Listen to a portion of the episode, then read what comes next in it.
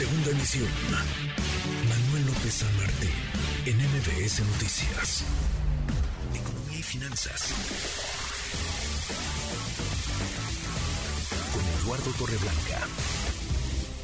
Lalo, qué gusto, qué gusto saludarte, ¿cómo te va? Igualmente me da mucho gusto poder saludarte nuevamente, Manuel, y poder saludar al público que nos escucha. Buenas tardes. Muy buenas tardes, es aún temprano para tener, digamos, eh, claridad de cómo nos va a ir económicamente este año, pero comienzan las proyecciones y parece que no va a ser un mal año este 2023 para la economía mexicana, Lalo.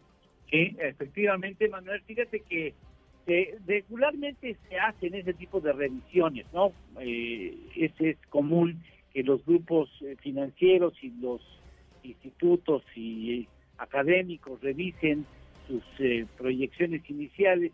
Esa es una práctica común y constante en México y en otras partes del mundo.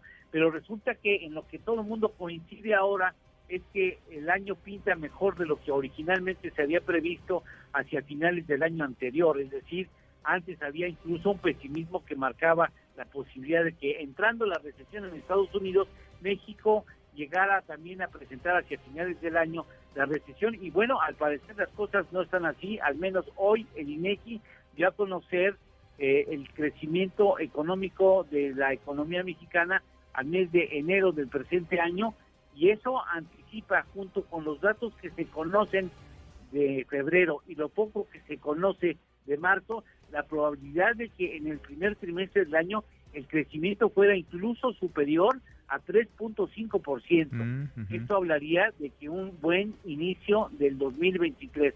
en enero el crecimiento de la economía fue de 3.6%, en términos mensuales con respecto al mes de diciembre anterior, el avance fue de 0.6%, el sector primario con respecto a diciembre se contrajo 5.7% y con respecto a hace un año avanzó 0.9%, el sector secundario no tuvo ni crecimiento ni contracción en, enero con respecto al mes de diciembre, pero avanzó 2.5% con respecto a hace un año, y el sector terciario, que habla muy bien, o más bien de la economía doméstica, avanzó 1.2% con respecto al mes de diciembre y avanzó 4.5% con respecto a hace un año. Es decir, es posible que tengamos una economía con crecimiento superior al 3.5%. ¿Por qué? En el primer trimestre. ¿Por qué? Bueno, porque hay un vigor de la economía de Estados Unidos que no se ha perdido, ha impulsado la economía, tanto las exportaciones como la llegada de capitales de inversión financiera, inversiones productivas por el famoso New York Shoring y desde luego las remesas que juegan un papel importante en nuestra economía.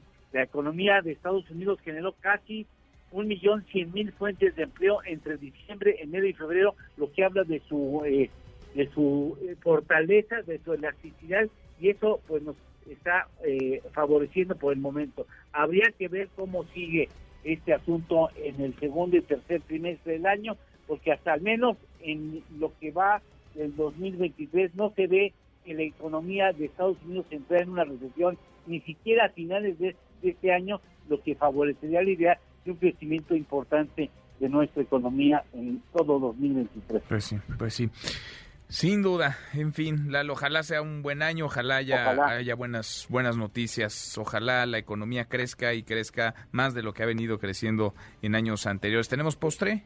Claro que sí. Mira, la emisión de bonos del Tesoro de Estados Unidos se calcula en 7.3 trillones de dólares americanos. ¿Sabes quién es el país, cuál es el país que más ha comprado bonos del Tesoro estadounidense? No, ni idea ver cuál. El Japón tiene 1.1 trillones en su barriga, digámoslo así. China le sigue con 867 mil millones de dólares. El Reino Unido en tercer lugar con 655 mil millones. Y si ustedes se preguntan qué papel ha jugado México, México tiene, en, tenemos en nuestra barriga 59 mil millones de dólares en bonos del Tesoro estadounidense. Interesante, interesante. Gracias, Lalo. Buen fin de semana. que tengan un excelente excelente eh, fin de semana y buen provecho. Igual para ti, muy buenas tardes, buen provecho, buen fin, buen fin de semana. Redes sociales para que siga en contacto: Twitter, Facebook y TikTok. M. López San Martín.